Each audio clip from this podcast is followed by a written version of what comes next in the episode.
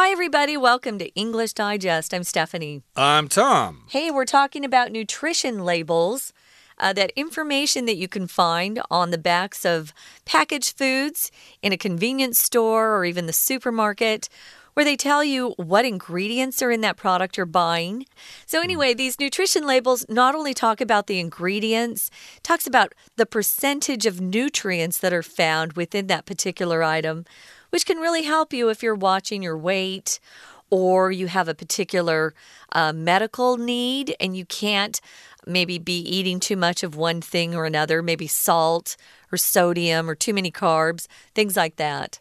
Indeed. So last time, of course, we talked about some of the things that you'll see on the labels there serving size information and calories, nutrients and uh, various other kinds of information. But mm -hmm. today we're going to talk about some more information that is included on those labels and maybe give you some more information about how you could more wisely pick food for you to eat so that you don't get fat and don't get sick and stuff like that. So we're continuing with our lesson, Decoding Food Nutrition Labels. Let's get to it. Let's read the entire contents of today's lesson now, one time.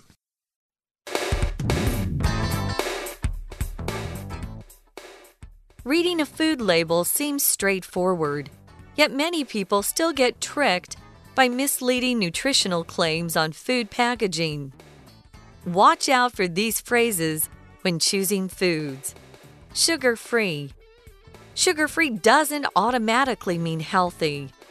Sugar free products often contain sugar alcohols like xylitol or sorbitol, which have fewer calories but not zero. Sugar free foods may also contain the same number of or higher calories than similar foods with sugar due to other ingredients. Made with whole grains. Whole grains have more fiber and nutritional content than refined grains. But when a bread product says it's made with whole grains, it could simply include a small amount of them. Brown color doesn't indicate healthiness either, as breads might have added coloring. It's best to look for products that say 100% whole wheat. Organic. Organic foods are grown and processed with minimal pesticides or chemical fertilizers. However, this doesn't make them healthier by default. Organic foods can still be high in calories and added sugars. Immunity boosters. Health food companies might use words like immunity blend if their products contain certain vitamins. However, take this with a grain of salt. There often isn't sufficient evidence to show these products increase immune system strength like their labels suggest. There are numerous other ways food product labels deceive consumers. The best way to avoid being fooled is to always read the detailed nutrition facts. Okay, let's dive into it, everybody. Let's explain the contents of today's lesson. Again, we're trying to figure out the food nutrition labels. We're decoding those labels to see exactly what they mean, what that information means. So, yes, reading a food label seems straightforward. Yet many people still get tricked by misleading nutritional claims on food packaging. So it's not good enough to read the label and think, oh, they're being honest with us. Uh, they wouldn't try to fool us, would they? So these uh, oh, labels. yeah, they do. uh, yeah, these labels certainly must be telling the truth. But uh, here we're saying that sometimes those labels can be misleading. Okay, misleading means that, well, they tell you one thing and it sounds good, but it could mean something else, usually something bad.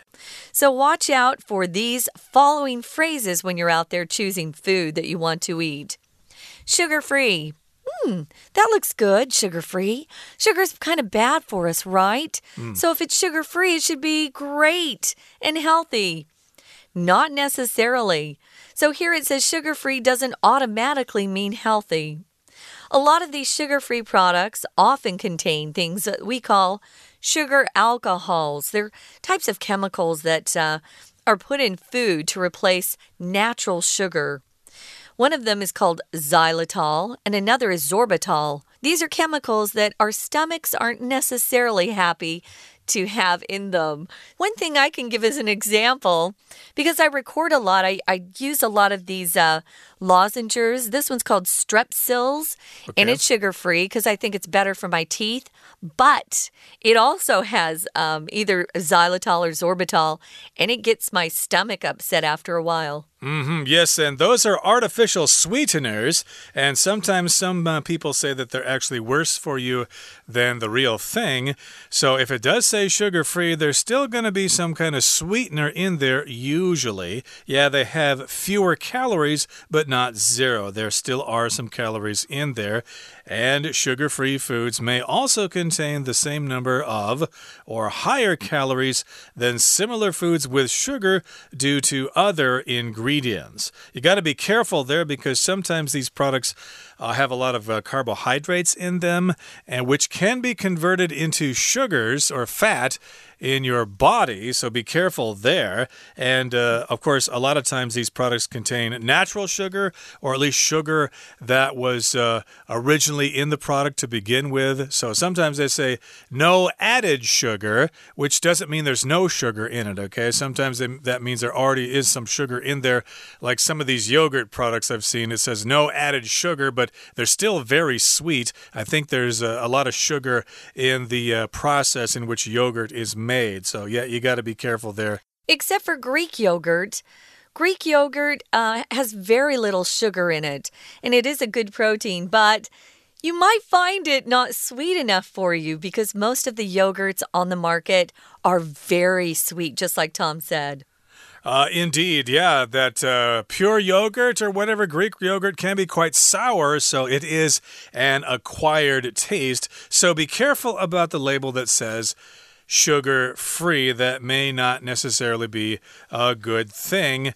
And here we end with the word ingredients again. Uh, because it has other ingredients, it might still have quite a bunch of sugar in there to begin with. Now, next on the label, you might see something that says made with whole grains. Mm. Yes, that sounds very nutritional. Ooh, whole grain goodness. How could that be bad for us? Well, whole grains have more fiber and nutritional content than refined grains.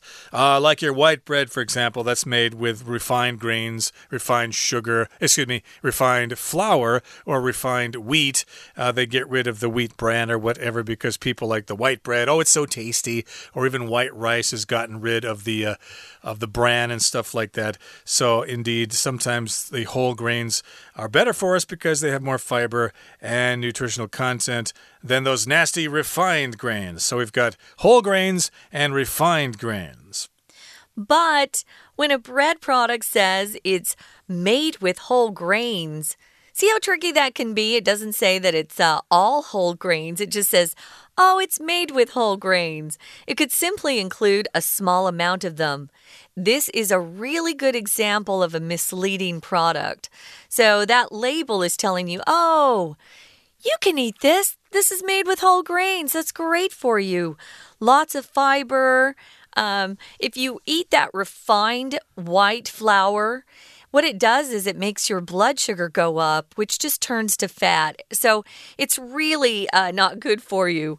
But if you're eating those whole grains, it takes your body longer to digest and it's actually better for you. But watch out. Just because they say made with whole grains doesn't mean the whole thing is made with whole grains. You're looking for 100% somewhere on the packaging. So it could simply include just a little bit of them. But because that they just because if they just add a small amount, they can get away or um, it's okay for them to make that statement. Be careful though. Mm, yes, they can get away with that uh, quite often, but yeah, could have just have just have one percent of whole grains in there, and they could say, "Well, it's made with the whole grains, one percent." So we can say that we're not lying. One percent. Can you imagine? Yeah, that would be ridiculous. But uh, yeah, they probably do have higher amounts than that, but still, uh, it's very likely it's not one hundred percent unless it says so. Yeah. And so when a bread product says it's made with whole grains, it could simply include a small amount of them And brown color doesn't indicate healthiness either, as breads might have added coloring. I've heard that as well. Sometimes you look at the bread and you think, oh, it's brown. Then it must be whole wheat bread. But uh, surprise, it actually has a brown color added to it using dye in the process when they make the dough for the bread. They probably add some brown coloring to it. So it looks like it's wheat bread, but it really isn't. It doesn't indicate healthiness because because they may have added coloring. So it's best to look for products that say 100% whole wheat. Okay, that brings us to the midway point in today's lesson. Let's take a break now, but stay tuned. We'll be right back. 谢谢美语老师。Hello, my name is Shelby。食物标签上还有哪些玄机？第一段第一句，阅读食物标签似乎很简单，seems straightforward。seem 似乎 连缀动词后面加形容词或者分词，straightforward 老实或坦率的。然而，有许多人被欺骗 by 令人误解的营养声明，get tricked 被戏弄 by misleading claims。misleading 使人误解的 claim 宣称后面可以加介系词 on 或者 to 或者 for 等，再加 something。表示对什么的主张。例如说，Mary made a claim to the pencil。Mary 认为她应该得到这支铅笔。包装上的有些字眼要小心。例如，第一个，sugar free，无糖。无糖并不必然表示健康。到第二句，sugar free products 通常包含了 sugar alcohols，糖醇，alcohol 酒精。 糖醇是一种无色的结晶，有甜味，可以食用。例如，xylitol 木糖醇比较少糖，但并非无糖。第三句，无糖食品可能会 contain the same number of calories，可能含有一样的卡路里。我们来看一下 contain 这个生字哦，一般是做包含来解释。例如说，the bill contains vitamins，这个。药丸中含有多种的维他命。那英文新闻报道说，野火只有百分之十被控制，The fire is only ten percent contained。这时候它就当控制来解释。除此之外，它因为是及物动词，通常不用进行式。接着后面说，比起类似其他的含糖食物，due to other ingredients，由于其他的成分，made with whole grains，全谷物制成。第一句。全谷物有更多的纤维，比起 refined grains，refine 提炼，refined grains 精致谷物，例如像蛋糕或者吐司等。refine 也可以用来连接道德或文章，例如说 to refine your speech，使你的言谈更优雅。当面包说它是全谷物制成的时候，它可能只含有少量的谷物。那棕色呢，也不代表健康。Indicate healthiness，indicate 指出来，后面加名词或者是 that 子句，either 也放在否定中使用。若肯定句表也就要用 to t o o as 连接词，这里当因为引导副词子句，所以也可以用 because 或者 for f o r 等来代替。因为面包可能会添加色素。下一句。It's best to look for products 点点点，这是 it is 加形容词再加 to v 或者是 that 子句的句型。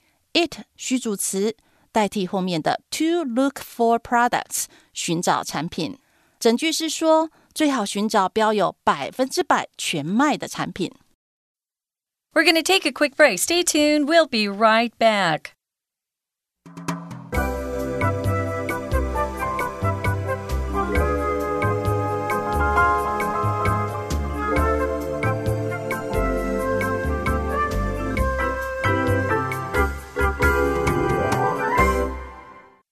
Okay, let's continue with our lesson. Again, we're talking about how to figure out food nutrition labels on food that we buy in supermarkets or convenience stores or other places. So today we talked about the label claim of being sugar free. That's not necessarily good. And we also talked about uh, an item on a label that might say the product is made with whole grains. That might be misleading as well mm -hmm. because, yeah, it might have some whole grains in there but they don't tell you how much unless it says 100% or something like that. Now, let's talk about something that we've heard a lot about recently organic foods. Okay, yeah. there are these sections in supermarkets that sell organic food, and people swear by them. Oh, they're good for us because they don't use artificial fertilizers and pesticides in their production. They must be very, very good for us. Well, they may not use some of those bad things like pesticides or fertilizers, but you still have to look at what uh, ingredients are in the product, right? Now, some of the organic things you can buy in the grocery store are actually whole foods. And uh, I know they're more expensive, but I've read articles that uh, talk about how some of the fruits or vegetables are actually worth buying organic um, because you know the the just the normally raised foods have so much more um, pesticides that are used on them or chemical fertilizers which aren't healthy. But we're still talking about packaged foods guys because if they're real vegetables or fruits they're not going to have labels on them of course. So let's talk about these organic foods. It says here they're processed with minimal pesticides or chemical fertilizers. If you process, process something, you actually take a series of steps or actions and you put something through this uh, series of actions, and at the end, you have something. You might uh, have a factory which processes uh, their product there, or maybe even here in Taiwan, I know they run all of the water through a system that cleans it very well. It's processed through um, some sort of water purification plant. That's a process. So, a process just means some steps or actions that someone takes in order to achieve some end result. It could be a product, or it could be like the water, where they take the water and they just make it cleaner for drinking. Mm -hmm. So, yeah, we're saying what uh, organic foods are. They're grown and processed with minimal pesticides. A pesticide is a chemical used to kill insects in the farmer's field because insects eat the plants, and that's not good. So, they may spray these chemicals on the plants to kill those bugs. But uh, organic foods don't use very many pesticides. It doesn't say they don't use none or doesn't say they use none. Uh, it just says minimal, which means as little as possible. And they may not use as many chemical fertilizers as well. A fertilizer, again, is another kind of chemical that uh, helps fertilize the soil. Of course, sometimes the soil runs out of its own nutrients, right. so you have to add fertilizers to the soil, and that usually comes from nitrates or nitrogen or things like that. We would put fertilizers on our lawn uh, at home when I was growing up, and what it was is just cow poop.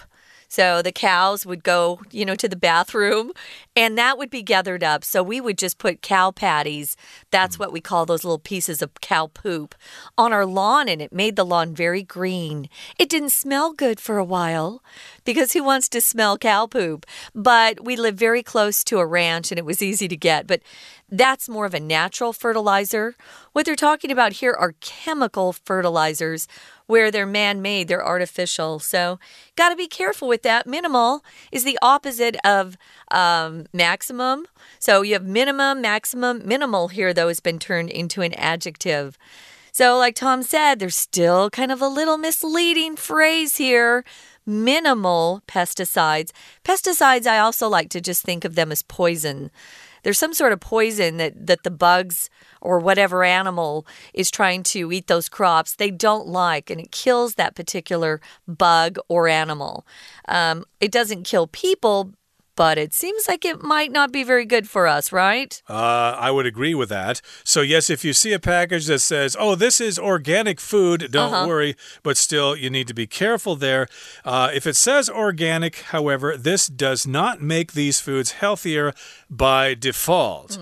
Uh, default, of course, is the original factory setting uh, with a computer program, for example. So, we often use this term by default to talk about computer technology, but sometimes we use it to refer to things in life.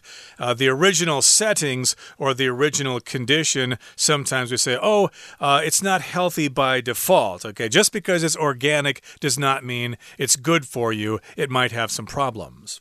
Okay, so organic foods can still be high in calories and added sugars. Again, if it's organic, it really doesn't talk about fat or sugar or sodium it really is kind of limited to how those crops are grown initially by the farmers. Do they use that pesticide or poison?